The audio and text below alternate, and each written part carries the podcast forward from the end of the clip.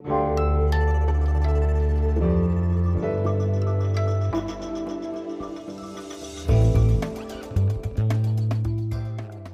Politikteil, der wöchentliche Politik-Podcast von Zeit und Zeit Online. Ich habe das jetzt mehrfach auch öffentlich gesagt, dass die Linksfraktion äh, politisch am Ende ist. Es wird so sein, dass wir in absehbarer Zeit keine Fraktion mehr im Deutschen Bundestag sein werden. Ja, mit einer so traurigen Stimme haben wir das Politikteil noch selten eröffnet. Wir haben da Dietmar Bartsch gehört, der das Ende der Linksfraktion im Deutschen Bundestag verkündet und damit ja auch sein eigenes Ende als Vorsitzender dieser Fraktion. Offiziell wird dieses Ende erst am 6. Dezember vollzogen, doch davor, nämlich an diesem Wochenende, gibt es noch einen Parteitag der Linken und zwar in Augsburg. Und man weiß gar nicht, was man in Richtung Augsburg eigentlich schicken soll. Eine Beileidskarte zum Ableben der Partei oder doch eher eine Aufmunterungsmail nach dem Motto, das wird schon wieder. Was würdest du denn schicken, Ileana?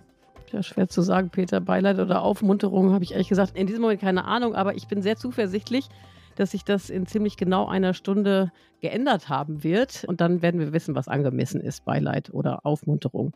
Denn in den kommenden 60 Minuten, die Hörer und Hörerinnen ahnen es schon, wollen wir uns zum einen mit dem Schicksal der linken Partei beschäftigen. Wie geht es nun weiter mit ihr, nachdem zehn Bundestagsabgeordnete die Fraktion verlassen haben, um sich künftig im Bündnis Sarah Wagenknecht zu engagieren? Ist das eigentlich der Anfang vom Ende der Partei Die Linke?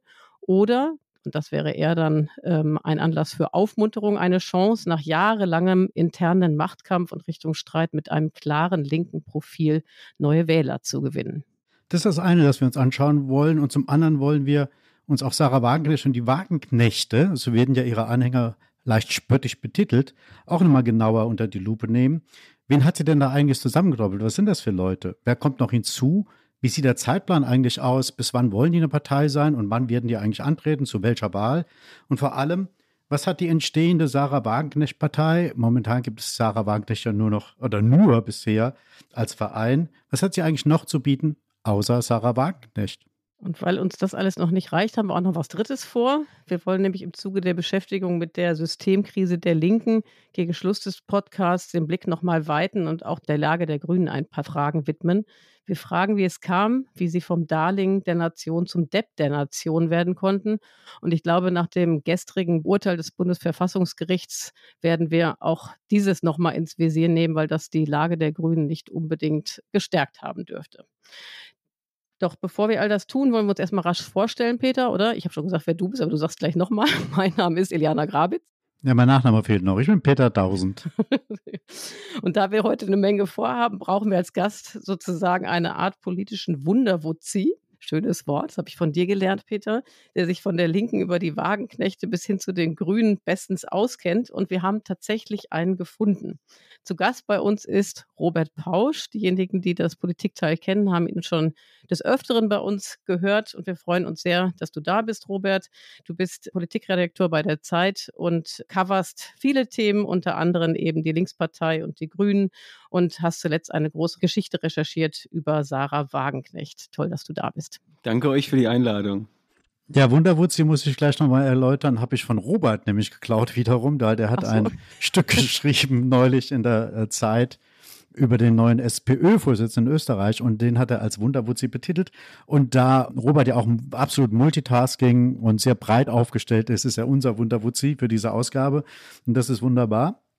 Und Stammhörer wissen ja, was jetzt kommt, womit wir einsteigen, nämlich mit dem Geräusch, das uns jeder Gast mitbringt. Und jetzt wollen wir uns mal anhören, was den Wunderwutzi Robert uns so mitgebracht hat.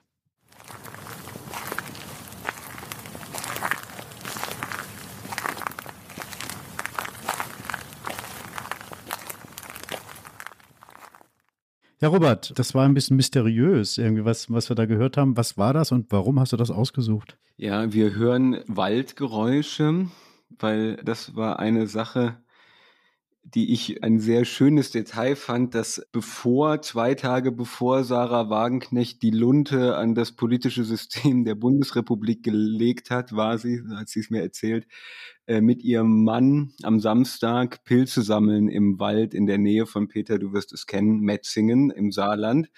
Dort gibt es äh, pilzreiche Wälder. Und das äh, stelle ich mir einfach schräg und nett vor, wie die beiden, wie gesagt, zwei Tage bevor der Moment kommt, auf den das ganze politische Berlin seit äh, im Prinzip Jahren wartet, ziehen die sich erstmal ihre Regenjacken an und äh, sammeln ein paar, wie sie gesagt hat, äh, Rotkappen und Hexenröhrlinge. Und wenn diese Pilze keine Metapher sind, dann weiß ich es auch nicht. Waldbaden, bevor es dann richtig losgeht, ne? Absolut, ja. Die Entspannung. Von Sarah Wergenknecht ganz kurz mal zurück zur linken Fraktion, die ja diese Woche, Robert, ihre Liquidation beschlossen hat.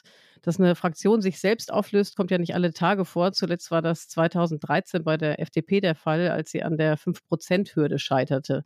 Du warst ja jetzt sicherlich nah dran an den Linken, oder das wissen wir ja in den Tagen davor und danach vielleicht auch. Wie ist denn die Stimmung bei Dietmar Bartsch und Co.? Sind sie deprimiert, von einem Ballast befreit, aber desorientiert oder ist da wirklich sowas von Aufbruchsstimmung zu spüren, was wir so ein bisschen in der Anmoderation spekuliert hatten? Ich würde sagen, es gibt schon so eine Art Grunderleichterung, weil die letzten Jahre einfach so beschissen waren, dass es schlimmer eh nicht mehr werden konnte. Und das heißt, wenn es überhaupt eine Chance für die Linke noch geben soll, dann sieht sie irgendwie so aus in einem tatsächlichen Neuanfang. Ich glaube, es ist aber wäre falsch von irgendeiner tatsächlichen ja, neuen Energie oder so zu sprechen. Es sind schon alle wahnsinnig traurig, weil diese Linksfraktion, da hängen ja auch Jobs dran, mehrere hundert Jobs als Fraktionsmitarbeiter und so weiter. Plus, es wird jetzt einfach sehr, sehr, sehr, sehr schwer, eine neue Energie zu entfachen. Die Marke Linke ist einfach in den letzten Jahren schwer beschädigt und ob das gelingen wird, die mit einem neuen, einem neuen Branding, einem neuen Image, einem neuen Inhalt zu versehen, das ist, glaube ich, alles andere als klar bis jetzt. Ja, trotz der Beschädigung der Marke, von der du ja gerade sprichst, Robert, gibt sich ja Bartsch sehr euphorisch oder sehr optimistisch, sagen wir es zumindest mal so. Er geht fest davon aus, hat er dieser Tage gesagt, dass die Linke bei der Bundestagswahl im Herbst 2025 auch den Einzug in den Bundestag wieder schaffen wird. Teilst du denn diesen Optimismus oder gehst du davon aus, dass vielleicht frühestens vier Jahre später bei der übernächsten Bundestagswahl eine dann rund erneuerte Linke sich irgendwie präsentiert, erfolgversprechend präsentieren könnte oder ist sie dann weg? Ganz weg. Tja, tja. Also im Gegensatz zu dir, der ja wirklich immer sehr prognosensicher ist, Peter, ähm, wie wir alle wissen. Müssen wir einmal aufklären, glaube ich, ne? Genau, einer der wenigen, der den Wahlsieg von Olaf Scholz prognostiziert hat, zu einem Zeitpunkt, als die SPD, glaube ich, noch bei 13 Prozent lag oder so, traue ich mir diese Art von Prognosen ja selten zu, weil ich eigentlich auch meist daneben liege. Darum würde ich sagen, also die Grundbedingung dafür, dass äh, die Linke, oder sagen wir mal zweigeteilte Antwort. Die erste ist ein, eine überraschende Sache durchaus, war ja jetzt, wenn man die Umfragen sich angeguckt hat, in denen schon so wackelig sie auch sind, das Bündnis Sarah Wagenknecht mit drin war. Hat das den Linken eigentlich nicht geschadet. Die sind in der Tendenz eher nach oben gegangen ein bisschen. Das ist doch irgendwie halbwegs überraschend, finde ich, weil offenbar ist quasi das Potenzial von Wagenknecht liegt woanders und nicht, nicht in, der, in der linken Wählerschaft. Das ist, glaube ich, schon mal ein, ein interessanter Aspekt, sollte man nicht ganz vernachlässigen. Andererseits ist die Ausgangslage für die Linken, habe ich ja eben gerade schon gesagt, wahnsinnig kompliziert. Nicht nur quasi, was das Markenimage angeht, sondern also überhaupt diese Dynamik umzukehren, die die Linke in den letzten Jahren einfach sehr verinnerlicht hatte. Also es war nun mal ein, ein, ein struktureller Niedergang, es war eine, eine wahnsinnig lange Zeit der Selbstbeschäftigung und der inneren Grabenkämpfe. Und sowas übt man ja auch ein, sowas übt eine Partei ein, sowas üben Akteure ein, und man sollte auch nicht glauben, dass die Leute, die jetzt noch bei der Linken sind, dass die alle einer Meinung sind. Also keine Partei hatte, glaube ich, so viele Grüppchen und Flügelchen wie die Linken. Jetzt ist nun ein Flügelchen raus, aber gibt es immer noch ein paar. Also es ist jetzt nicht so, dass Dietmar Barsch und Janine Wissler total einer Meinung sind, was eine moderne linke Partei sein sollte das wiederum ist Voraussetzung dafür, ähm, dass sie überhaupt eine Chance haben, dass es da eine neue Art der inneren Einigkeit gibt gemeinsamer Gegner schweißt zusammen. Das ist auch ganz sicher so. Jetzt, wo Wagenknecht raus ist, ist die Lage da nochmal eine andere.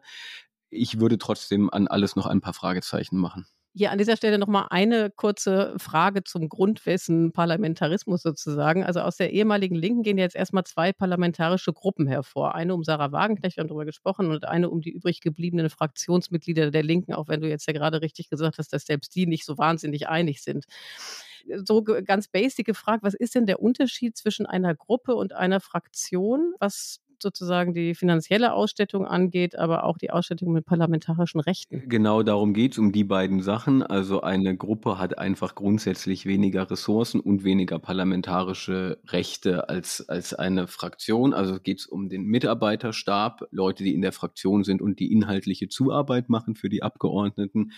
Da hat eine Gruppe deutlich weniger Stellen zu vergeben oder weniger finanzielle Mittel und was die parlamentarischen Rechte angeht, genauso. Also weniger Rederechte im Plenum, keine Vorsitzenden in den Ausschüssen und so weiter. Also ich würde allerdings insgesamt sagen, man sollte dieses auch nicht überbewerten. Also die Linksfraktion hat, kommen wir vielleicht später noch dazu, in Teilen auch sehr gute parlamentarische Arbeit gemacht. Allerdings die Frage, ob die Linke noch eine Zukunft hat, die entscheidet sich, glaube ich, nicht im Parlament, sondern das ist ja eine Frage von gesellschaftlicher Stimmung. Gelingt es irgendwie, ein, ein, ein Thema zu setzen, Diskurse zu beeinflussen, wahrnehmbar zu sein? Dafür ist das Parlament eine Bühne, aber eben auch nicht mehr, würde ich sagen. Da sind andere Sachen eher wichtiger, würde ich sagen, als die Frage, wie viel Rederechte und finanzielle Ressourcen man jetzt im Deutschen Bundestag hat. Ja, da bin ich, bin ich sehr bei dir. Ich glaube auch nicht, dass es irgendwie eine Durchschlagskraft hat, wenn die Linke Abgeordneten jetzt noch in Ausschüssen abstimmen dürften, was sie nicht mehr dürfen wenn sie nur noch eine Gruppe sind oder dass sie, ob sie eine aktuelle Stunde beantragen dürfen, was sie nicht mehr dürfen. Äh, das macht, glaube ich, keinen Unterschied. Da bin ich sehr bei dir. Ich möchte aber noch einmal nachhaken, was du eben gesagt hast, Robert. Es geht mir um die Chancen der Linken. Es gibt ja nicht wenige Politikwissenschaftler, die eigentlich gar nicht so negativ darauf schauen. Die sagen, auch jetzt mit Blick auf die Ampel, da gibt es zwei progressive Parteien, die SPD und die Grünen, und die liefern nicht das, was ihre Wählerschaft erwartet hat. Da gibt es Frustration und wahrscheinlich wird die Frustration jetzt noch wachsen, wenn wir sehen, dass man 60 Milliarden Euro weniger zur Verfügung hat. Und da wird es Verteilungskämpfe geben und da wird man sich fragen, was kann man überhaupt noch von den Vorhaben, die man sich in den Koalitionsvertrag reingeschrieben hat, jetzt dann noch umsetzen. Vor allen Dingen für die Grünen wird das, glaube ich, problematisch. Also es gibt eine relativ große Masse an äh, Leuten, die frustriert sind, die SPD und Grünen gewählt haben. Und da, also sagen die Politikwissenschaftler, ist halt dann auch ein Potenzial für die Linke da, dass sie diese Frustrierten einsammeln kann. Ist das das, würdest du das teilen oder, oder glaubst du, dass nochmal zu wiederholen, die Marke so beschädigt ist, dass das für die gar keine, gar keine Alternative mehr ist? Ja, ich glaube, da steckt ja ein, ein wirklich großes Thema und ein großes Rätsel drin. Also, wir haben gegenläufige Tendenzen oder mehrere Paradoxien, würde ich sagen. Also auf der einen Seite gibt es seit einiger Zeit eine wirkliche Hegemonie, wenn man so will, von linken Ideen in der Wirtschaftspolitik. Also das, was der amerikanische Präsident gerade macht, das hätte man vor fünf Jahren noch als absolut sozialistischen Wahnsinn bezeichnet. Also im Prinzip mehr oder weniger staatlich gelenkte Industriepolitik mit dem Ziel, dort ökologische Transformation voranzubringen durch viel Geld, dort gute Jobs, die auch noch gewerkschaftlich organisiert sind zu schaffen. Das ist ein krasser Bruch mit all dem, was wir die letzten 40 Jahre betrieben haben. Das ist die eine Seite. Also es gibt im Prinzip einen Linksruck in irgendeiner Weise dort oder einen neuen Etatismus oder wie auch immer man es nennen will.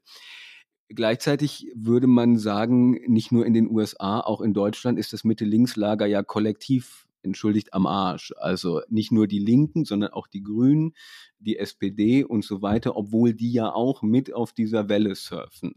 Das ist, glaube ich, die eine Paradoxie, wo auch die, die Linke ein Teil davon ist. Die zweite Paradoxie ist, ich äh, werde den vielleicht heute noch ein, zwei Mal zitieren, finde das instruktivste Buch, wo ich am meisten drüber nachdenke und am meisten gelernt habe zur aktuellen Lage, ist, ist das von Steffen Mau und seinen beiden Kollegen, die im Prinzip so eine makrosoziologische Studie zur deutschen Gesellschaft und ihren Konfliktthemen äh, verfasst haben wo ein Punkt ist, die Kritik an sozialer Ungleichheit durch alle Klassen und Schichten hinweg riesig. Die Leute finden das scheiße, die Leute finden, das ist äh, zu viel, ist kritikwürdig und so weiter.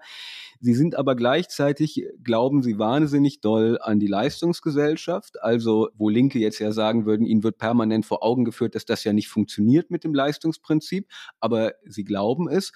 Und gerade in den Schichten, die eher prekär sind, also Dienstleistungsgewerbe, Produktionsarbeiter, findet man jede Art der Umverteilung nach unten, also Hartz-IV-Sätze höher, Bürgergeld und so weiter, findet man schlecht. Also es gibt da auch eine interessante Paradoxie zwischen starker Kritik an sozialer Ungleichheit, aber auch Kritik, was die Maßnahmen angeht.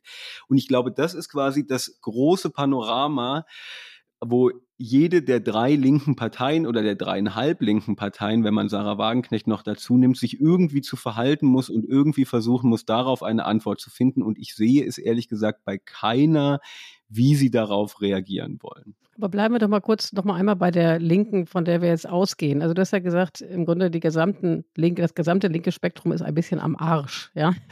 Gleichzeitig haben wir riesengroße Probleme, ja, also riesengroße, gerade soziale Probleme, wo sich ja die Linke gerade verantwortlich fühlen müsste. Ja, also die Wohnungsnot ist riesengroß, die Mieten werden immer teurer, die soziale Ungerechtigkeit nimmt immer weiter zu. Bleiben wir bei den Linken. Was haben die, woran lag es? Jetzt ein bisschen Ursachenanalyse zu betreiben. Woran lag es denn, dass sie das nicht geschafft haben, eigentlich in einem ihrer Kernthemen Themen doch in irgendeiner Art und Weise eine Antwort bereitzuhalten, die dann eben auch satisfaktionsfähig wäre, eben für Wähler und Wählerinnen, die ja nach einer Heimat suchen angesichts all der Probleme, die wir gerade haben. Mhm. Ja, also ich glaube, da gibt es spezifische Gründe bei den Linken. Also offenkundig ist die innerparteiliche Zerstrittenheit und die, die, die äh, mangelnde Fähigkeit, irgendwie noch Themen zu setzen und wahrnehmbar zu sein, ganz sicher ein Faktor. Ich würde aber auch da sagen, das Thema ist eigentlich ein größeres, weil auch den Sozialdemokraten gelingt es ja nicht mit diesen Themen irgendwie die Leute zu begeistern oder, oder könnte auch sagen, sie bemühen sich auch nicht so wirklich, aber äh, zumindest ist da, glaube ich, auch was Grundsätzliches am Werk. Und da, also Mao und seine Kollegen nennen das demobilisierte Klassengesellschaft. Also du hast quasi Strukturen einer Klassengesellschaft, in der es ein Oben und ein Unten gibt, aber, aber daraus lässt sich offenbar keine politische Energie schöpfen. Es gibt keinen Akteur, der damit etwas machen kann, eine Stimmung erzeugen. Es gibt eine große, große Skepsis bei Leuten, dass wenn man den Leuten oben etwas wegnimmt, also klassische linke Antwort, dass das dann auch bei denen unten irgendwas bringt. Also dass der Staat irgendwie in der Lage ist, tatsächlich das Leben der Leute in Anführungsstrichen ein bisschen besser zu machen. So, und ich glaube, das ist das grundsätzliche Problem, was hinter allem und hinter aller größer ist als alle innerparteiliche Zerstrittenheit und Unfähigkeit äh, im Diskurs wahrgenommen zu werden, ist ein, ein grundsätzliches Problem, wie man aus diesem großen Thema, dem urlinken Thema irgendwie gerade politische Energie rausziehen kann. Ja, dass den Linken das nicht gelingt, ist das eine. Es geht ja sogar noch weiter. Es wird ja den Linken auch Vorwürfe gemacht, dass sie mitverantwortlich sind für das Erstarken der AfD. Das hat Nikolaus Blome, zumindest mein Kollege, von Spiegel Online oder bei Spiegel Online neulich äh, geschrieben. Er arbeitet auch noch für andere, nicht nur für Spiegel Online. Und ich darf mal zitieren. Zitat Anfang. Das Ärgerliche am Verschwinden der Linken ist, dass sie etwas hinterlässt. Sie hat zweimal eine große Koalition mit verursacht und damit die politischen Ränder gestärkt, in diesem vertragten Fall sogar gleich zwei Ränder, über Jahre hinweg die AfD und zuletzt auch noch die Wagenknechte, Zitat Ende. Würdest du das teilen, dass also die Linke dadurch, dass sie nicht in der Lage war, in die Regierung zu gehen oder Regierungsverantwortung mit zu übernehmen, die Ränder gestärkt hat? Tja, also, wenn ich das richtig sehe, hat der Kollege ja eine Kolumne bei Spiegel Online und bei Kolumne muss man ja jede Woche irgendeine These finden. Wem sagst du das? Ja, aber also es gibt äh, Kolumnisten, die finden jede Woche was Interessantes, was auch stimmt, und es gibt Kolumnisten, die denken sich dann irgendwas aus, und ich glaube, das ist doch eben der letztere Fall. Also mal kontrafaktisch oder entgegen der These gefragt, ist die Linke auch schuld daran, dass der Front National so stark ist oder dass Giorgia Meloni in Italien gewonnen hat? Also liegt es auch an der deutschen Linken? Offenbar ist da ja nicht nur in Deutschland, sondern auch in anderen Ländern irgendwas gerade im Gange.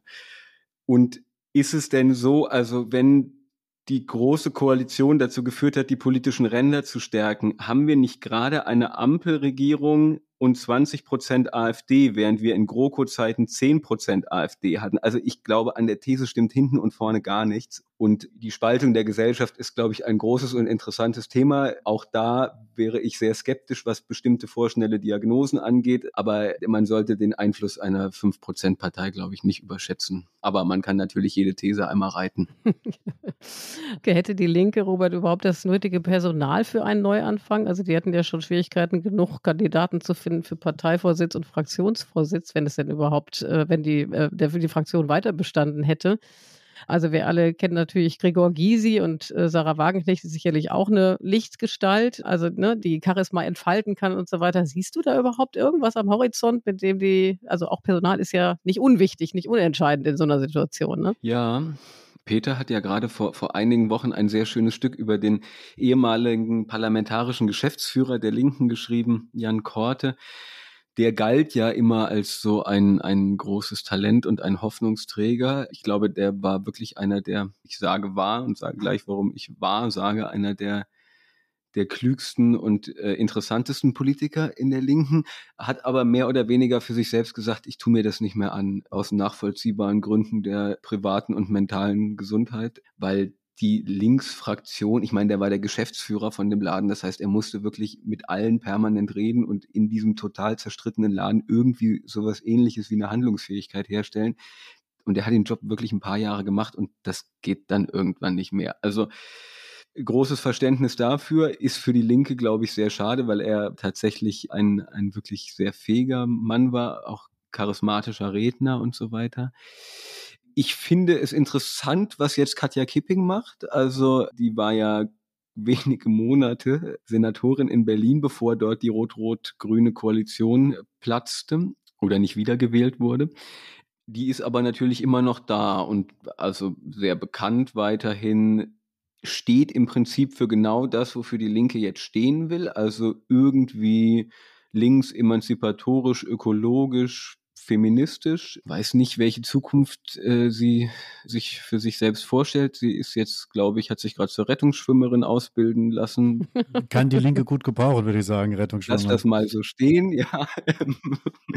und das wären so zwei Namen, die ich immer interessant fand und, und die irgendwie ein Talent besitzen. Ansonsten ist jetzt auch die Zeit, glaube ich, wo sich mal neue Leute beweisen müssen und versuchen müssen, irgendwie ein bisschen Bekanntheit zu gewinnen, weil also Dietmar Bartsch ist eben auch schon ein paar Jährchen mit dabei, ne? Und glaube ich, aus vielen Gründen macht es Sinn, dass er auch weiter dabei ist und Gregor Gysi auch, aber also ein Neuanfang äh, verkörpern die beiden jetzt auch nicht direkt. Du hast gerade eben gesagt, Robert, dass die Linke möchte jetzt stehen für linksemanzipatorisch, feministisch, sagst du. Aber eben hast du ja auch erzählt, dass es natürlich auch nach dem Weggang von Sarah Wagenknecht und der Neugründung einer Partei die Spaltung nicht überwunden ist. Das ist noch unterschiedliche Lager. Vielleicht ist die Spaltung überwunden, aber es gibt noch unterschiedliche Lager. Also deshalb nachgefragt, kann sich denn hinter diesem Label, die das du gerade genannt hast, linksemanzipatorisch, feministisch, kann sich da die Linke insgesamt versammeln oder gibt es darüber auch nochmal größere Diskussionen oder Debatten?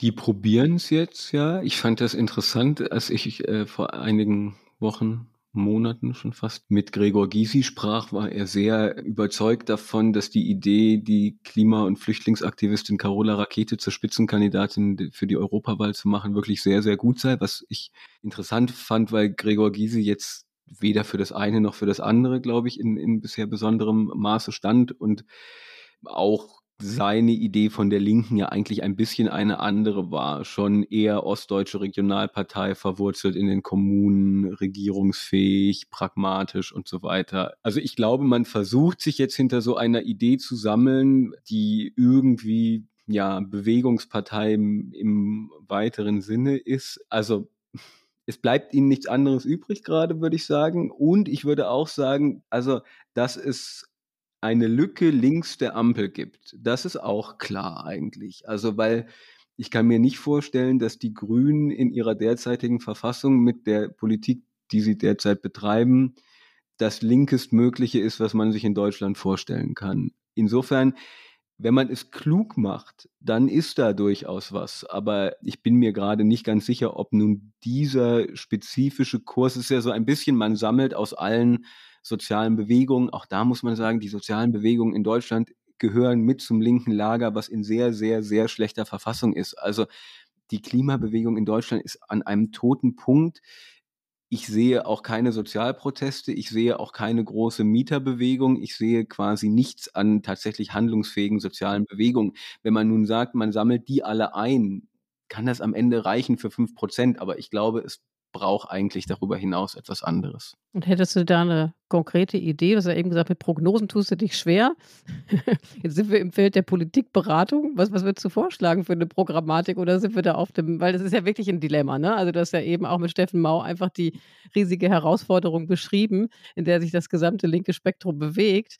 Und insofern könnte man ja sagen, naja, wenn die sich, ein, wenn die ein Bündnis äh, schmieden mit den Seenotrettern, Klimaaktivisten und Sozialaktivisten, dann ist ja vielleicht schon was gewonnen, wenn sie denen eine Antwort geben könnten. Oder hast, hättest du jetzt so eine konkrete Idee, die wir hier mal einspeisen könnten? Ach nee, das, das steht mir, glaube ich, nicht zu, aber, aber auf, auf einen Widerspruch würde ich hinweisen. Ich habe neulich so ein Foto gesehen, wo eben besagte Carola Rakete auf dem äh, Landesparteitag der Linken in äh, Sachsen geredet hat und hinten, also vielleicht weiß man, wie Carola Rakete aussieht. Also sie sieht ja aus wie eine linke Aktivistin eben und redet auch so und redet auch, finde ich, immer sehr technisch und so wie so Bewegungsaktivisten eben manchmal reden und sichert sich in alle Richtungen immer in ihre ganzen Bewegungsmilieus ab. Also es hat immer so ein bisschen was, finde ich, Staatstragendes, obwohl man nun äh, wirklich keinen Staat trägt, sondern ja eher im Gegenteil. Aber es ist dieser Sound, den man so ein bisschen kennt, wenn man sich irgendwann mal in so linken Unikreisen bewegt hat oder so. So, und dann war hinter ihr eine große Plakatwand, wo drauf stand Ostdeutsch, Sächsisch, links. Und Carola Rakete ist vielleicht links, aber nicht Ostdeutsch und Sächsisch. Und gleichzeitig wird sie vom Sächsischen Landesverband nominiert als Spitzenkandidatin für die Europawahl. Und ich glaube, die sächsische Linke hat ja eigentlich eine doch andere Vorstellung davon, wie man irgendwie als erdige ostdeutsche Identitätskraft versucht, dort bei den Landtagswahlen erfolgreich zu sein, als dass man eine Seenotretterin, Kapitänin dort irgendwie. Also auf diesen Widerspruch würde ich einmal hinweisen und sagen, da steckt was Unbearbeitetes drin, was man in diesem Bild, finde ich, erkennen konnte. Aber das werden die bestimmt auch selber wissen. Erzähle ich denen nichts Neues. Ja, da wollen wir mal von der überraschungslinken Carola Rakete zu einem urlinken, der Name ist eben schon mal gefallen, zurückkehren, nämlich zu Gregor Gysi, den wollen wir jetzt erstmal hören. Ich finde, sie kann doch nicht in die Geschichte eingehen als die Frau, die die Linke zumindest versucht hat, tot zu machen. Das ja. wird ihr auch nicht gerecht. Und äh, wissen Sie, wenn ich jetzt so fertig wäre mit der Partei, würde ich mich zurückziehen. Ich würde nicht eine neue Partei gründen. Das war Gregor Gysi, der sich zu war, sie war, war Sarah Wagenknecht, über die er da geredet hat. Aber bevor wir jetzt auf Sarah Wagenknecht und ihre Rolle zu sprechen kommen, nochmal zu Gregor Gysi.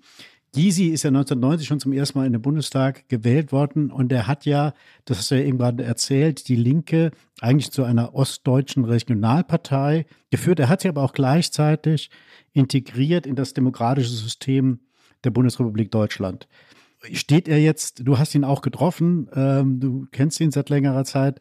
Wie geht's ihm da jetzt? Wie, wie, ist er am Ende seiner Karriere? Steht er vor Trümmern oder hat er irgendwie noch mal eine Hoffnung, dass die Linke sich doch noch mal regeneriert? Also ich finde die Figur Gysi insbesondere interessant, weil man ja dort nun sieht, dass es für die, also dass die Linke wirklich mehr ist als eine Partei, sondern die ist für Leute wie Bartsch, Leute wie Gysi, ein, ein ja, Instrum, Instrument ist das falsche Wort, aber, aber ein, also sie ist zum einen ein Lebenswerk äh, in einem wirklichen Sinne. Also die beiden haben und viele andere auch haben wirklich ihr Leben in der Linken verbracht. Neulich sagte jemand zu mir, ist das Letzte, was von der DDR noch geblieben ist für viele.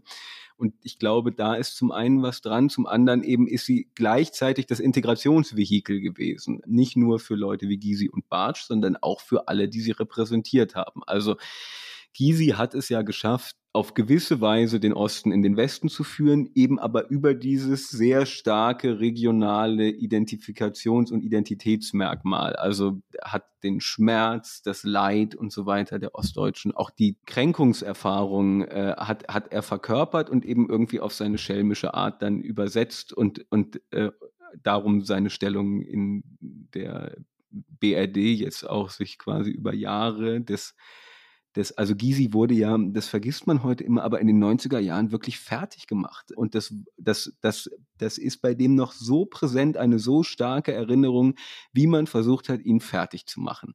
Wie man ihn im Parlament geschnitten hat, wie ihm die Leute nicht Hallo gesagt haben und so weiter. Bei Barsch ist es ganz ähnlich. Barsch erzählte mir irgendwann mal die Geschichte, wie er eben nach diesen 90ern und wie er da mal mit Helmut Kohl im Fahrstuhl stand und sich nicht getraut hat, Hallo zu sagen, weil es war irgendwie alles so fremd und es war dieses Westdeutschland und Helmut Kohl ist ja wirklich auch sehr Westdeutschland und dieser die, diese Figur und er war irgendwie der, der kleine Dietmar Bartsch. Und heute erzählte er dann, wenn er im Fahrstuhl neben dem Kanzler steht, sagt er natürlich selbstverständlich, hallo Olaf, wie geht's dir? So. Und das ist ja deren Geschichte. Deren Geschichte ist eine des sich die eigene Stellung erarbeitens in diesem neuen System. So. Und das ist das, was für die alle mit der Linken auf dem Spiel steht insofern ist es eben wirklich ein, ein, ein echtes Lebenswerk, also und eine große biografische Geschichte für ganz viele Menschen, weshalb im Übrigen ja auch im Osten kaum Leute sagen, sie gehen jetzt rüber zu dem neuen BSW. Und das sagt Gysi, halte ich für plausibel, unterschätzt Wagenknecht auch, dass die Linke dort mehr ist als eine Partei, sondern tatsächlich eine Heimat, ein, ein, eine Art von Familie über Jahre zusammengeschweißt und so. Und das ist, glaube ich, darf man nicht vergessen, wenn man da jetzt vom Niedergang der Linken redet, dass da auch eben dieses auf eine Weise verloren geht. Das ist auf den letzten Metern, Robert, das Ruder noch ein bisschen rumgerissen. Ansonsten wäre ich zu dem Befund gekommen, dass wir eigentlich nur ein Beileidsschreiben rüberschicken können. Jetzt hatte ich den Eindruck, da kam doch noch mal ein bisschen Hoffnung raus. Ähm, aber ich würde sagen, Peter, weiß nicht, wie du siehst, jetzt haken wir die Linken mal ab und gucken mal rüber zum Bündnis Sarah Wagenknecht. Eine Linke ohne Wagenknecht ist in der Bedeutungslosigkeit. Die ist eine der beliebtesten Politikerinnen, kommt bei den Leuten an. Die größte Lifestyle-Linke in der Partei ist doch Sarah Wagenknecht selber. Also ich meine, sie ist doch diejenige, die als Lifestyle-Frau durch die ganzen Hochglanzmagazine wandert. Das ist eine Wiedergeburt der Rosa Luxemburg. Eine, die so gegen, gegen, gegen den Strom schwimmt. Also sie kann ja vieles, sie kann auch gute Medien auftreten, aber sie ist überhaupt kein Organisationsmensch. Ja, da haben wir jetzt jede Menge Äußerungen über Sarah Wagenknecht gehört, äh, wie wahrscheinlich alle Hörer und Hörerinnen mitbekommen haben. Und über sie kursiert ja einiges. Ne? Einerseits politisches Ausnahmetalent, Rebellin, Einzelgängerin. Ihr Mann hat, glaube ich, selber über sie gesagt, wenn ich es richtig erinnere, aus deinem Stück, was du geschrieben hast, dass sie nicht in der Lage sei, ein Rudel anzuführen. Wie dem auch sei, du kennst ja Sarah Wagenknecht ganz gut und mich würde mal interessieren, wie würdest du sie beschreiben? Was ist das für eine Frau? Also wie ist sie als Mensch? Ist sie sympathisch, unnahbar, auf ihre Weise aber auch irgendwie authentisch? Mhm.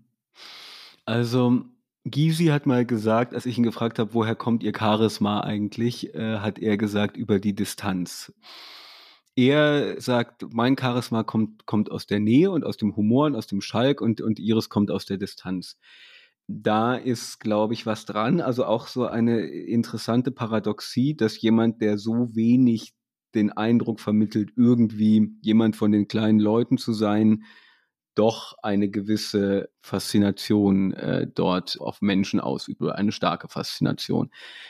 Ich glaube, dazu kommt eben so eine Gradlinigkeit, die ins Verbohrte reingeht, die aber auch natürlich als Abgrenzungsmerkmal zu dem normalen Politikersprech in Anführungsstrichen sehr gut funktioniert. Also es ist mit ihr relativ unergiebig zu diskutieren, ist mein Eindruck. Also weil das äh, teilt sie auch mit ihrem Mann, über den habe ich vor, vor anderthalb Jahren oder sowas mal ein größeres Stück geschrieben und und wenn du mit ihm zum Beispiel versuchst, und bei ihr ist es ähnlich, über, ich sagte gerade USA, über die USA zu diskutieren. Also die beiden würden ja sagen, es muss eben hier ordentliche Politik für die Arbeiterklasse und für die kleinen Leute und so weiter geben und gute Industriejobs und so weiter. Dann sagt man, ja, also wie in den USA, so wie Joe Biden das macht. Nee, so nicht, weil das sei ja quasi bloß Weltmachtspiel und äh, Protektionismus gegenüber China. Und wenn man dann sagt, ja, Protektionismus gegenüber China, okay,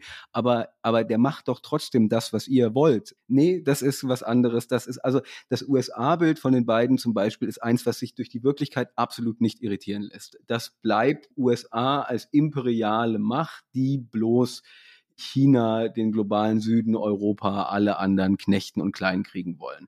Und da ist das, was dort dann real passiert, auch irgendwie nur, das wird mehr oder weniger ausgeblendet. So, ich glaube aber, dass das, also wie gesagt, Gradlinigkeit mit Hang zum Dogmatismus, dass das durchaus was ist, was, was, was Leute interessant finden erstmal oder sogar auch gut. Also jemand, der sich nicht abbringen lässt, jemand, der überzeugungsfest ist, jemand, der sich nicht verbiegen lässt, jemand, der, wenn man ehrlich ist, ja auch noch nie in der Position war, einen Kompromiss machen zu müssen, weil sie nun sehr lange äh, in der Politik ist, ohne mal regiert äh, zu haben oder auch nur in die Nähe gekommen zu sein, einen Gesetzestext zu formulieren.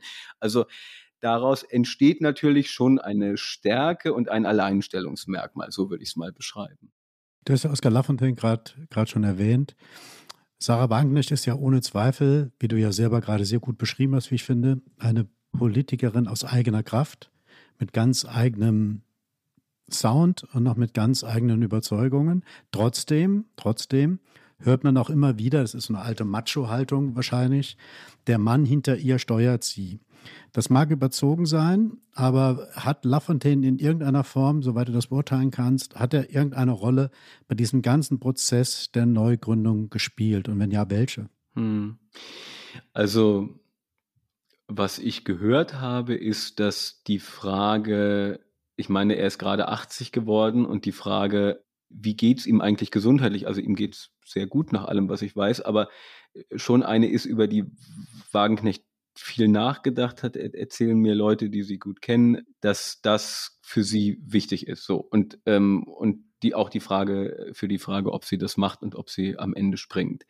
Als politischer Ratgeber ähm, ist er für sie ganz sicher wichtig in einer sehr schmeichlerischen Biografie über Wagenknecht, die aber dennoch sehr lesenswert ist, äh, wird, wird sehr viel über die Rolle von Lafontaine für äh, ihre, ihr Verständnis von Politik geschrieben. Die waren sich am Anfang ja alles andere als grün. Ne? Also Wagenknecht hielt Lafontaine quasi mehr oder also für sie das größte Schimpfwort für einen Sozialdemokraten. Ne? Und äh, er hielt sie für eine irre Kommunistin. Ähm, und das war am Anfang, als Lafontaine dann zur Linken kam und so alles andere als eine harmonische Beziehung oder so. Das hat sich dann eben erst entwickelt über die Zeit. Heute ist, ist er für sie ganz sicher wichtig, ja. Als Berater, aber nicht, dass er jetzt nochmal eine aktive Rolle spielen würde. Das sehe ich nicht, würde aber auch äh, nichts ausschließen. Ähm, mhm. aber ich sehe nicht, dass er nochmal in die erste oder anderthalbte Reihe kommt oder so. Aber als ähm, Berater, Gesprächspartner ähm, ist er ganz sicher wichtig für sie, ja. Und was spräche denn jetzt dafür, dass Sarah Wagenknecht mit äh, der Partei, die sie gründen will, wirklich Erfolg haben könnte und nicht baden geht, wie es ja bei ihrer Sammelbewegung Aufstehen der Fall war vor einigen Jahren? Also ich habe das mal bewusst positiv gefragt, dass wir mhm. nicht von den Defiziten herkommen, sondern was sind eigentlich die Ingredienzen, die sie mitbringt, ähm, die möglicherweise das Projekt doch zum Erfolg führen könnten? Oder gibt es da keine?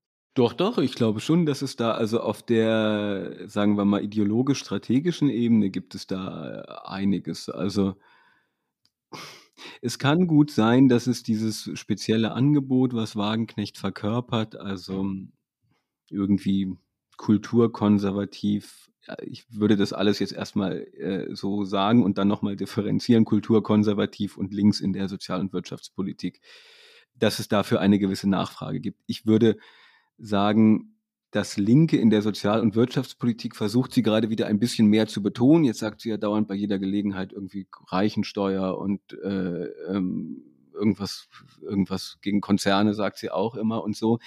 In Wahrheit ist mein Gefühl auch bei der Pressekonferenz und auch in den Jahren zuvor, wenn man auch ihre Bücher sich anguckt, also so links in der Wirtschafts- und Sozialpolitik ist es nun auch nicht. Ich würde sagen, bei den meisten könnten auch irgendwie Leute aus der christlich-demokratischen Arbeitnehmerschaft sagen, ja, ist doch alles richtig. Also ein starkes Bild von Sozialpartnerschaft, äh, von Mittelstand, von irgendwie Unternehmen, die äh, einfach mal vernünftige Löhne zahlen sollen und dann, also es ist jetzt weit weg von ähm, äh, wir machen jetzt hier groß angelegte Enteignungen oder äh, keine Ahnung, riesig hohe Unternehmenssteuern, sondern sie ist ja schon der Meinung, der Wirtschaft soll es gut gehen, die soll auch nicht zu sehr belastet werden und die soll ein paar gute Jobs schaffen, da, damit Leute da irgendwie gut über die Runden kommen. Und auch der Sozialstaat soll nicht äh, äh, riesig werden, soll sich nicht aufblähen, sondern für die, die es wirklich brauchen und so. Also im Prinzip würde ich sagen, linker Flügel CDU, ähm, was, was die Positionierung angeht.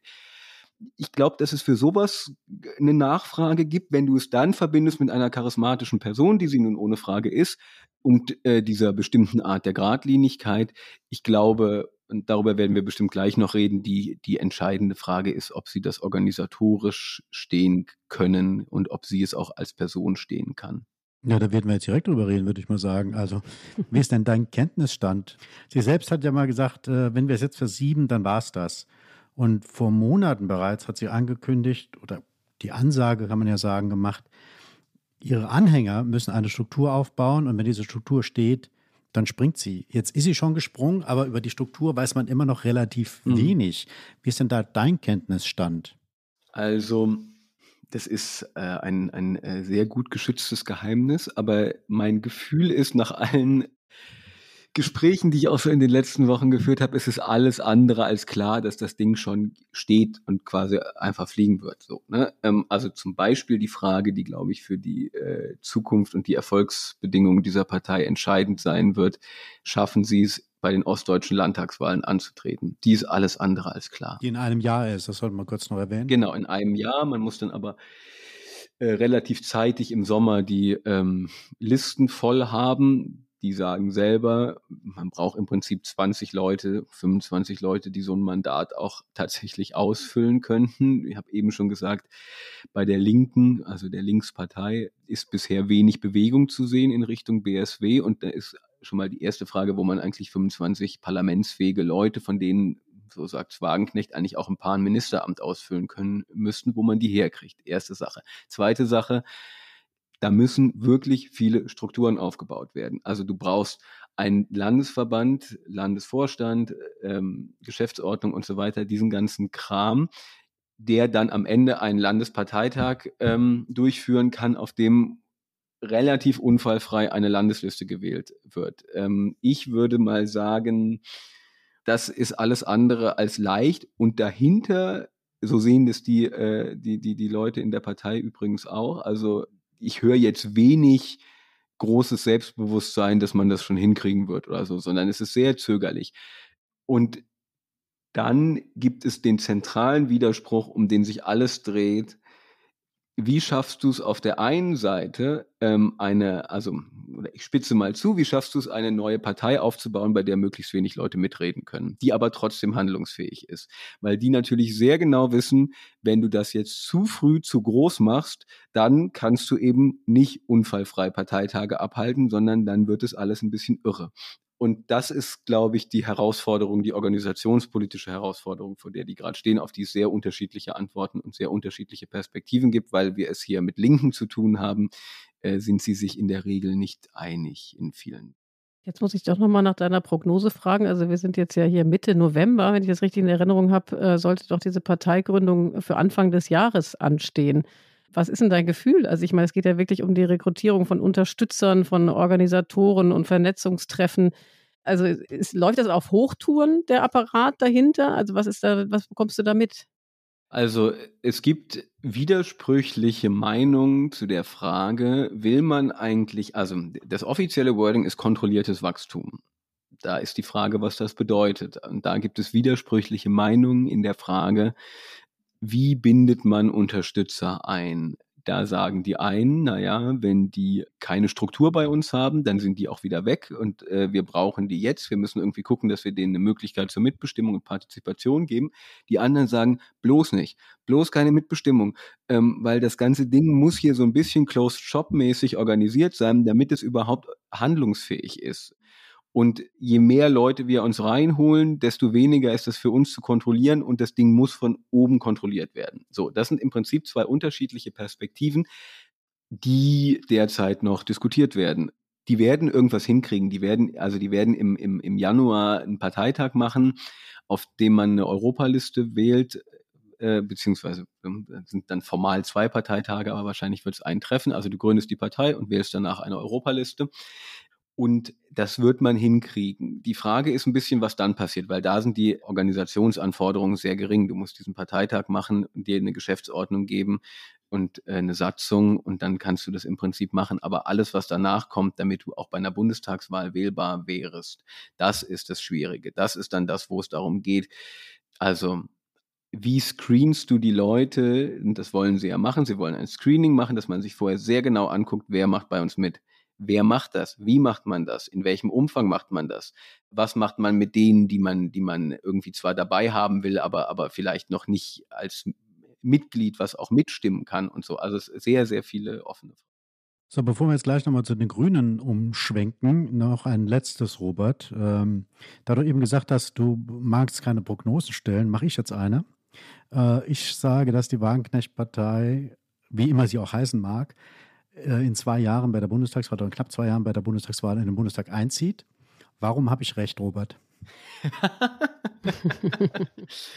Gute Frage.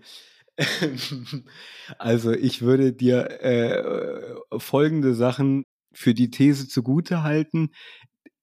Es ist, es gibt ein, es gibt ein Potenzial, erkennbar ja für, für eine solche Partei, wenn sie das organisationspolitisch hinkriegen. Wie gesagt, da sehe ich die größten Probleme. Dann würde ich sagen, rein rein von der Repräsentationslücke oder sowas, die es da gibt, plus einfach die Figur Sarah Wagenknecht funktioniert sehr, sehr gut. Daran äh, haben wir Medien alle ähm, gut mitgearbeitet, dass das so ist. Ähm, auch die Bildzeitung, interessante Rolle der Bildzeitung, ja. Ähm, die, äh, also über Jahre hinweg immer wieder Umfragen veröffentlicht, wonach die Wagenknecht-Partei Potenzial XY 20, 30 Prozent und so weiter. Das ist ja ähm, die Glut, äh, die die ganze Zeit weitergetragen wird, bis es nun endlich soweit ist. Davon, davon lebte sie auf eine gewisse Weise, dass es immer wieder dieses äh, Rumoren gab, aha, 20 Prozent, 30 Prozent, hm, wer weiß, Riesenpotenzial und so. Also ich glaube, ein Potenzial wird natürlich auf gewisse Weise medial kreiert, es ist aber auch real da. Also insofern äh, hast du natürlich völlig recht, Peter, wie immer. Ja, danke. Bitte. Wir werden das also abwarten ne? und äh, testen, Peter und Robert, wie es raus, rauskommt bei den nächsten Bundestagswahlen.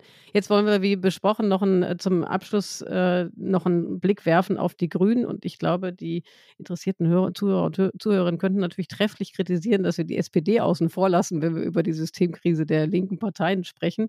Äh, aber das machen wir heute einfach mal so. Einfach weil. Peter moderiert ja, der kann jetzt ja nicht noch. Das stimmt, das stimmt. Tina und Heinrich müssen mich mal einladen, vielleicht kommt das ja mal.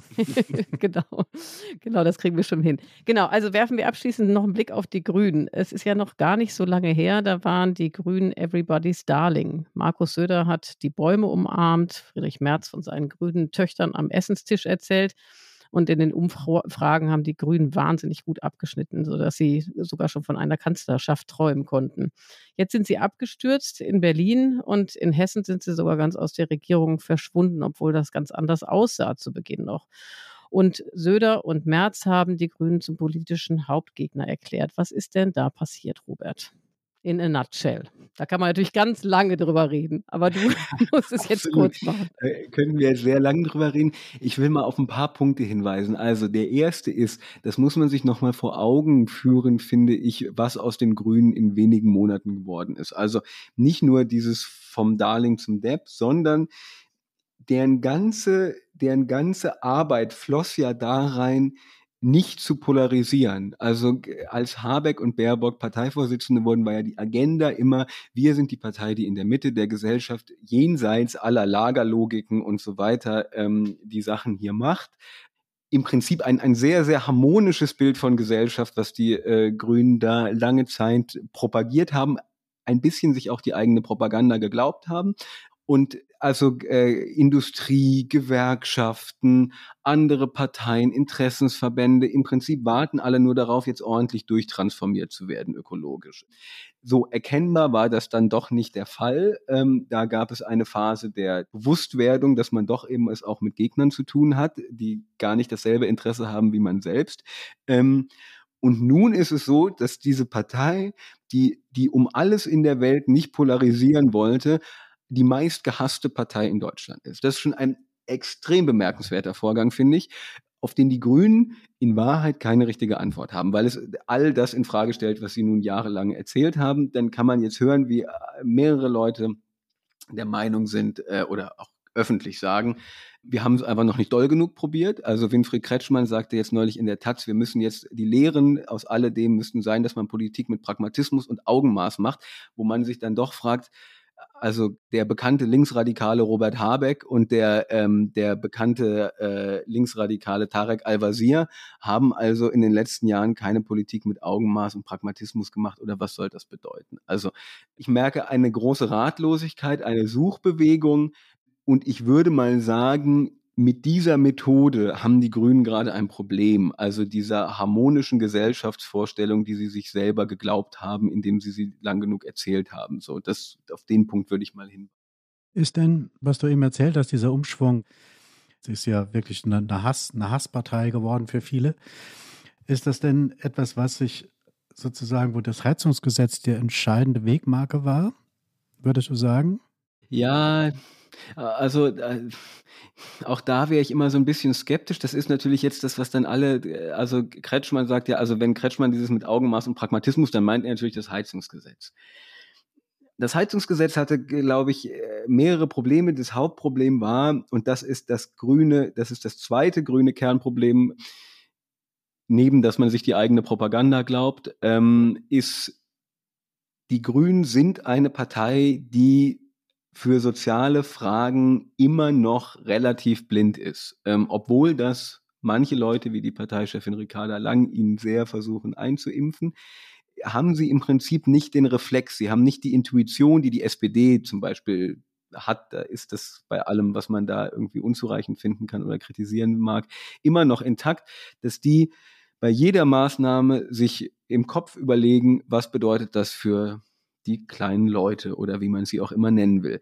Und das haben die Grünen eben nicht. Und bei dem Heizungsgesetz war es nun mal so, dass es eine sehr, sehr, sehr dumme Idee war, dieses nun zu machen und dann zu sagen, sozialer Ausgleich kümmern wir uns später, es ist noch nicht so richtig beschlossen. Auch da muss man sagen, nächstes Problem der Grünen, tendenziell zu wenig man kann auch sagen, zu lieb, zu streberhaft, ähm, weil die Begründung ist ja, warum sie es nicht gemacht haben, ja, das war in der Koalition noch nicht geeint, da mussten wir dann gucken, da gab es noch nicht so einen richtigen Konsens. Ja, aber wenn du das in dein Papier, was du da schreibst, nicht reinschreibst, also beziehungsweise nicht reinschreibst, kannst du einfach den Satz reinschreiben über soziale Ausgleichsmaßnahmen, die wird es geben, die werden groß und üppig sein und keiner wird zurückgelassen oder so. Darum geht's ja in Wahrheit. Mhm. Aber weil sie eben finden, dass man das dann eben immer ordentlich und alles muss durchgerechnet sein und alles muss konsensualisiert sein und geeint sein, dann liegt man am Ende da, wo man liegt. Und der Eindruck bei den Leuten ist, die Grünen interessieren sich nicht für sozialen Ausgleich. Und ich glaube eben, das tun sie in Wahrheit auch nicht in der Breite. Also man hat immer das Gefühl, man muss das so ein bisschen mitmachen, damit die Leute nicht auf die Straßen gehen. Ähm, jetzt sind die Leute aber auf den Straßen und sie hassen die Grünen. Ähm, und das hat schon was damit zu tun, glaube ich, dass sie die Gasumlage ähnliches Thema. Da fing das ja an. Also man hatte hohe Gaspreise und aus ganz vielen vernünftigen Gründen äh, hatte man dann die Idee, da noch ein paar Cent draufzuschlagen. Das war gar nicht viel, aber das Signal war einfach, ihr müsst jetzt noch mehr bezahlen. Und dafür kein Sensorium zu haben, dass man dort verliert, wenn man das macht. Ähm, und dass man genau das Klischee bestätigt, was eben auch in Wahrheit ein bisschen zutrifft. Die Besserverdienerpartei macht Besserverdienerpolitik. Das ist eines der Hauptprobleme bei den Grünen und mich wundert es ehrlich gesagt, dass sie das nicht in den Griff kriegen, weil es seit Jahren das Hauptproblem. Hm. Welchen Anteil haben an dieser gegenwärtigen Misere haben denn die einstigen Superstars der Grünen, also Vizekanzler Robert Habeck und Außenministerin Annalena Baerbock? Naja, ich, ich glaube, es ist eher ein, ein mentales Grundproblem. Ist eben schon interessant, dass jemand wie Robert Habeck, der, wie ich eben gerade gesagt habe, wirklich, also eigentlich lange Zeit auf gewisse Weise so eine unhassbare Figur war, jetzt so leidenschaftlich gehasst wird. Und bei diesen sozialen Fragen, da würde ich auch sagen, hat er eben genau diesen Instinkt nicht. Ähm, also Gasumlage, Heizungsgesetz und jetzt die letzte Sache, die noch nicht richtig gekommen ist, aber im Werden ist, ist das De-Risking, was China angeht, wo Habeck sagt, wir müssen bereit sein, äh, dafür das zu machen, um den Preis, dass die Dinge teurer werden, weil man, wenn man nicht mehr in, in also man hat ja aus Gründen in China produziert, die deutschen Unternehmen, weil es kostengünstig war. Wenn man nun als Politik den Unternehmen sagt, bitte diversifiziert euch, werden die Sachen möglicherweise teurer. Wenn du da nicht im selben Moment sagst, und wir werden dafür sorgen, dass niemand zurückgelassen wird oder dass, ähm, dass wir diese Sachen, die Härten dort äh, im Blick behalten, dass wir es ausgleichen, was auch immer, dass diejenigen dafür zahlen, die eh schon genug haben, wie auch immer du es nennst. Wenn du das alles nicht machst, dann musst du dich nicht wundern, wenn äh, es am Ende wieder heißt, dass die Grünen äh, das Leben der normalen Leute härter, beschwerlicher, teurer und so weiter. Also bevor wir jetzt gleich auf die Flop 5 noch schnell kommen, Robert, äh, einen letzten Punkt noch, und zwar einen ganz wichtigen, denn wäre fast schon eine eigene Sendung wert. Es geht nämlich um das Bundesverfassungsgerichtsurteil von diesem Mittwoch. Dieses Urteil besagt ja, dass der Bund äh, zur Bekämpfung der Corona-Krise gedachten Gelder, die man in einem Fonds hatte, ähm, nicht einfach ummünzen darf, was die Regierung ja gemacht hat, zum Kampf gegen den, für den Klimaschutz. Äh, das hat natürlich irgendwie großen Auswirkungen auf grüne Projekte. Was bedeutet das für die Befindlichkeit der Grünen und für ihre Position innerhalb der Ampel, wenn jetzt ihre zentralen Projekte doch in Frage gestellt werden, weil sie nicht finanzierbar sind? Also ich würde sagen, das bedeutet in erster Linie nichts Gutes für alle, die es richtig finden, dass Deutschland in den nächsten Jahren noch äh, in, in, in der energieintensiven Industrie die Unternehmen im eigenen Land hat. Ähm, weil das, was ja jetzt im Feuer steht, die Mittel, das sind die Förderbescheide für Peter Saarstahl, ähm, dass äh, du, du weißt, dass das Saarland ein Strukturwandelland ist, ähm, wo äh, Stahlindustrie ein Teil ist, Autoindustrie ein anderer Teil. Wenn man dort jetzt sagt, das können wir alles über den KTF leider, also den Klima- und Transformationsfonds leider nicht mehr fördern, weil ähm, dort ähm, das äh, nicht mehr so funktioniert in dem Maße, wie sich die Bundesregierung das vorgestellt hat, dann bedeutet das halt, dass es kein Geld gibt, um die Stahlindustrie auf Grünwasserstoff umzurüsten. Ähm, das Gleiche gilt für äh, Stahlwerk in Bremerhaven, Zementindustrie, Chemieindustrie und so weiter die Mittel, das wird jetzt ja immer so getan, als wären das da irgendwie so Mittel für so klimaschützerische Träumerprojekte und so. Nee, das ist harte äh, Industrietransformation. Also das ist, das ist die Frage, dann sagen Ökonomen, ja, ist doch kein Problem, dann äh, wandern die Unternehmen halt ab, ähm, produzieren irgendwo anders, wo es günstiger ist kann man so sehen. Man kann sich aber auch die Frage stellen, was gesellschaftlich passiert, wenn du irgendwie 100.000 arbeitslose Stahlkocher hast. Weiß ich nicht, ob das eine gute Idee ist. Weiß ich nicht, ob da nicht der eine oder andere sich vielleicht dann doch mal überlegt, AfD zu wählen ähm, und ob du in einer Lage, wie sie gerade ist, also nochmal eine, eine wirklich harte, einen harten Bruch machen willst, indem du sagst, okay, Deutschland hatte jahrzehntelang Industrie, brauchen wir jetzt nicht mehr. Das ist ja in Wahrheit die Frage, um die es gerade geht, die, glaube ich, noch äh, also nicht in irgendeiner Weise beantwortet ist, wie man jetzt da weiter mit umgehen will. Äh, für die Grünen ist es natürlich eine Vollkatastrophe. Aber wie gesagt, auch für die SPD ist es eine Vollkatastrophe, für ja. den BDI ist es eine Vollkatastrophe, für die Gewerkschaften ist es eine Vollkatastrophe. Ja, es geht um 60 Milliarden Euro insgesamt, ähm, die da irgendwie gegenfinanziert werden müssen. Glaubst du denn, dass das, äh, weil das die FDP sagt ja schon ganz klar, es wird auf keinen Fall an der Schuldenbremse gerüttelt. Die haben ja sogar das Urteil begrüßt und bejubelt in Teilen. Hat denn dieses Thema, wie finanzieren wir das, was du gerade beschrieben hast, hat das das Potenzial, diese Ampel zum Scheitern zu bringen?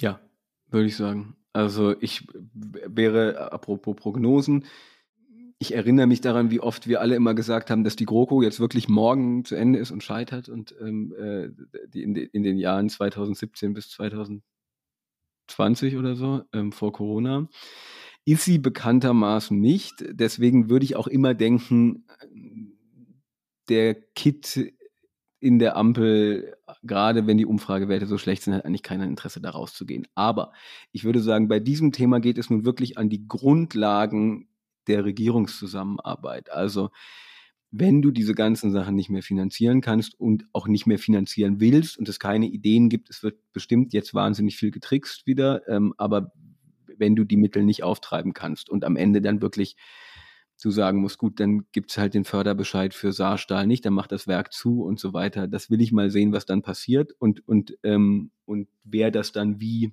stehen und durchsetzen kann.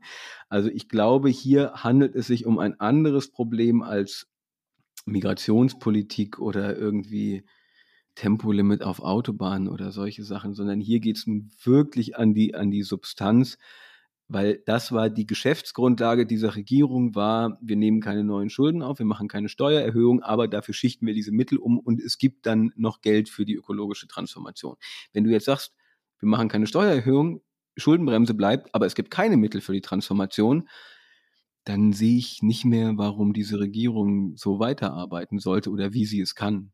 Und dann wären die Grünen auch bereit, es daran scheitern zu lassen, ja, weil es geht ja um ihr Kern, ihre Kernanliegen am Ende. Klar, du sagst, der SPD ist es nicht minder wichtig, aber die Frage ist, ne, also ist das eine Frage, wo die dann, nachdem sie ja so viele Kröten schon schlucken mussten, ähm, dann wirklich sagen würden, okay, das äh, reicht an der Stelle. Ich habe ja schon gesagt, dass ich die Grünen äh, für sehr strebsam und wenig konfliktfähig halte. Also insofern, dass die aus der Koalition rausgehen, ähm, das erscheint mir immer noch schwer vorstellbar. Ich glaube aber nicht, dass es nicht vorstellbar ist. Und ich glaube auch nicht, dass es nicht vorstellbar ist, dass die, also wenn dieser Streit auf irgendeine Weise eskaliert, ich glaube, es gibt viele, die ein Interesse daran haben, dass der nicht eskaliert. Aber also nochmal, du kannst jetzt da irgendwie rumtricksen, das kann man, man kann dann irgendwie auch so ein paar Milliarden noch auftreiben irgendwo, aber und das wird ganz sicher der Weg von Scholz sein, den er probiert. Also irgendwie versuchen, das Ding möglichst klein zu halten und, und so zu tun, als sei eigentlich nichts passiert. Das konnte man ja schon gestern sehen. Er tut ja mehr oder weniger so, so gab es ein Urteil und dann gucken wir mal und ja, geht alles so weiter. Ähm, da wäre ich mir sehr unsicher, ob das in diesem Fall klappt, zumal du aus den Fraktionen, aus den Parteien, aus den gesellschaftlichen Gruppen, glaube ich, wenn dieser Konflikt sich tatsächlich entfaltet und wenn es dann tatsächlich um Jobs, Arbeitsplätze, Geld und so weiter geht, ähm, dass du dann eine andere Drucksituation hast. Ich kann mir auch vorstellen, dass die FDP dann, ich meine, die FDP sucht ja auf eine gewisse Weise nach einem Way out aus dieser Koalition. Und wenn man sagt, äh, der Druck auf uns mit Schuldenbremse und so weiter war so groß, wir mussten da jetzt raus, sonst also quasi wir standen vor der Wahl Schuldenbremse oder Koalition, halte ich auch nicht für völlig ausgeschlossen. Also nochmal, ich halte es für nicht wahrscheinlich. Ich kann mir vorstellen, dass es noch irgendwelche äh, mittleren Wege gibt, aber ich halte es auch nicht mehr für völlig ausgeschlossen.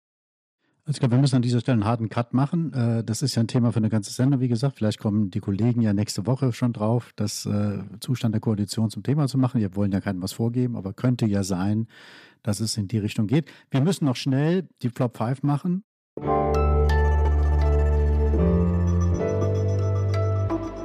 Die Flop 5. Das heißt, wir müssen, wir dürfen. Und beim Deutschlandfunk heißt es ja immer so schön mit der Bitte um eine kurze Antwort, weil gleich kommen die Nachrichten. Also mit der Bitte um kurze Antworten wollen wir mal die Flop 5 starten. Was ist dein erster Flop? Kann schon mal helfen. Ich habe auch nämlich nur vier. Also, das ist sehr äh, gut. Das geht noch, nicht. Pardon. äh, also, ich fange an mit ähm, dieses Land braucht eine linke Partei. Das sagen ja immer alle linken Abgeordneten. Ich finde, es ist eine echt relativ freche Behauptung, eine Nachfrage zu behaupten, die es ja erkennbar irgendwie gerade nicht gibt. Also man äh, sagt im Prinzip, was das Land braucht, auch wenn die Wähler einem irgendwie nur zu vier Prozent Vertrauen schenken. Ich finde, das ist immer so ein bisschen irgendwie eine komische Sprechhaltung. Erster. Ich mache einfach weiter, wir sparen ja, gern, Zeit. Gern, ne? gern. Ich ratte einmal durch. Perfekt. Äh, zweiter, auch gerne von linken Abgeordneten äh, gesagter Satz. Jetzt ist nicht die Zeit für Selbstbeschäftigung. Dazu ist zu sagen, in den letzten Jahren war immer die Zeit für Selbstbeschäftigung bei den Linken. Immer und ausschließlich gab es Selbstbeschäftigung. Ähm, weshalb äh, das immer, finde ich, etwas lustig ist, wenn die jetzt sagen, dass man das nicht mehr machen darf, sagen sie ja eh immer. Drittens, Sarah Wagenknecht sagt ja gerne, die Grünen sind die gefährlichste Partei im Deutschen Bundestag. Das, ich verstehe diese Obsession nicht. Ich verstehe diese Obsession mit den Grünen nicht. Man kann sie wirklich aus ganz, ganz vielen Gründen nervig und äh, blöd und so weiter finden. Aber das Wagen, also Wagenknecht hat so eine wahnsinnige Obsession mit Doppelmoral. Also lieber keine Moral als Doppelmoral. Ähm, und das finde ich irgendwie eine seltsame Position. Und weiß auch nicht, wohin die einführt, außer dass eben man das Ressentiment gegen die Grünen abgreifen kann. Äh, fair enough soll man machen, aber komischen Satz.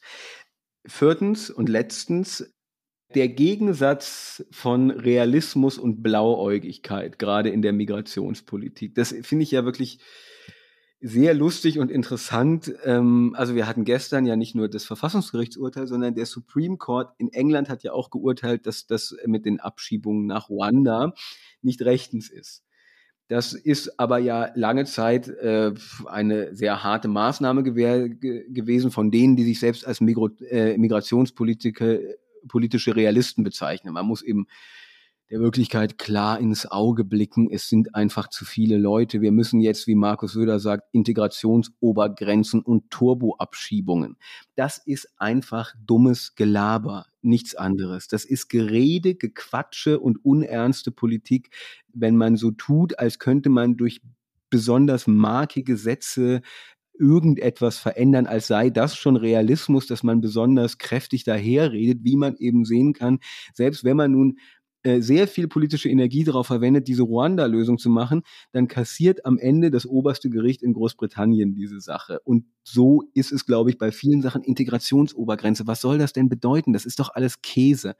Es, ist, es gibt ein reales Problem, aber ich würde sagen, diejenigen, die für sich den Realismus äh, immer pachten, ähm, da sollte man mal sehr kritisch hingucken, was, äh, was die denn darunter verstehen und wie realistisch das in der Wirklichkeit ist. Das war's mit den Flop 5. Vier. Sollen wir ihn durchkommen lassen damit, Peter, dass er nur vier mitgebracht hat? Ist okay, ne? Für euch. Wir sind gnädig heute mal, absolut. Okay. Danke, danke, Gut, dann bleibt uns nur zum Schluss, Robert, du weißt, was dich jetzt erwartet, noch die äh, hoffnungsfrohe Frage zum Schluss, nämlich was macht dir Hoffnung angesichts der Systemkrise der, ich würde jetzt sagen, der gesamten linken Parteien, des gesamten linken Parteienspektrums? Diese große Frage muss erlaubt sein zum Schluss hast gesagt, ist am Arsch. Und äh, man kann vielleicht sagen, das Land braucht nicht die Linke, aber ein linkes Parteienspektrum, was funktioniert vielleicht dann doch. Ja, gerade auch mit Blick auf das Erstarken der AfD. Was gibt dir persönlich Hoffnung? Na, ich würde mal ein, ein, also ich glaube, auch da würde ich mir jetzt vielleicht meinerseits Blauäugigkeit unterstellen, aber ich sage es trotzdem mal, dieses Verfassungsgerichtsurteil ist gut, finde ich, mit der Schuldenbremse, also mit, mit dem KTF und dem äh, dass man dort nicht die Mittel einfach umbuchen darf, weil es im Prinzip eine ehrliche Debatte erzwingt. Also die ehrliche Debatte ist, glaubt man eigentlich mit den derzeitigen Schuldenregeln die Herausforderung, die Deutschland in den nächsten, sagen wir mal, zehn Jahren, 15 Jahren äh, zu bewältigen hat, glaubt man, dass das funktioniert oder glaubt man, dass das nicht funktioniert? Und ich finde diese Debatte zentral und absolut wichtig. Ähm, und ich würde mir wünschen, dass sie auf eine, äh, wie sagte ich gerade, realistische Weise geführt wird ähm, und dass, dass sie ein bisschen weniger in diesem Wer hat da jetzt verloren und klatsche für die Ampel und ähm, dies und das und so, ähm, sondern dass man tatsächlich mal substanziell darüber redet, was brauchen wir? Was sind wir bereit zu zahlen? Wo sind wir von mir aus auch bereit zu kürzen? Sind wir bereit, an die Rente ranzugehen? Sind wir bereit, an die Rente mit 63 ranzugehen? Sind wir bereit, an irgendwelche anderen Posten im Haushalt ranzugehen? Oder kommen wir zum Schluss, dass wir eine höhere Möglichkeit zur Kreditaufnahme brauchen? Das ist das Idealbild eines rationalen Diskurs über ein sehr großes Problem, von dem ich mir wünschen würde, dass er ähm, zustande kommt. Ähm, ich sehe aber auch, was dagegen spricht aus der Erfahrung der letzten Wochen und Monate und Jahre, was rationale Diskurse angeht. Sein, Robert. Okay, sorry, ich habe es wieder einkassiert, die Hoffnung. Ne? Also bleiben wir, streich den, streich den Schluss. Ich, es wird eine super Debatte. Nee, nee, das bleibt, weil es ist ja ganz typisch, weil die Linke sich ja am liebsten immer mit sich selbst beschäftigt und natürlich mit internen Streits und daher immer Anlass ist für journalistische Betrachtungen. Und bei der Linken geht es ja immer um die Auseinandersetzung um den richtigen Weg. Und von um daher das richtige es, Link sein, ne? Um das richtige Link sein, absolut, absolut. Ja, Robert, vielen, vielen Dank. Damit sind wir am Ende, liebe Hörerinnen und Hörer, unserer, äh, dieses, dieses Podcasts jetzt angelangt. Und was bleibt uns noch? Ja, uns bleibt die Aufforderung, wenn Sie Kritik oder auch lobende Worte loswerden wollen, können Sie das sehr gerne tun. Anregungen für Themen, für Gäste können Sie das auch sehr gerne tun. Da müssen Sie nur eine Mail schreiben an daspolitikteil.zeit.de. Genau, und in der nächsten Woche sind unsere Kollegen wieder hinter dem Mikrofon, Tina Hildebrand und Heinrich Wefing, wenn ich richtig informiert bin, Peter. Richtig. Und äh, wir wollen uns natürlich auch noch bedanken bei den Pool Artists, bei Katja Gerland, die uns bei der Recherche für die äh, Töne unterstützt hat in dieser Woche. Und bei Ihnen, liebe Hörer und Hörerinnen, dass Sie so lange hoffentlich bis jetzt bei uns geblieben sind. Und natürlich allen voran bei dir, Robert, dass du heute bei uns warst. Danke euch. Ja, dann ruf als Wunderwutzi, wenn ich das so sagen darf, bist du wirklich gerecht geworden. Vielen Dank, Robert. Eine Adelung zum Schluss. Ich schließe mich an. Absolut. Dankeschön.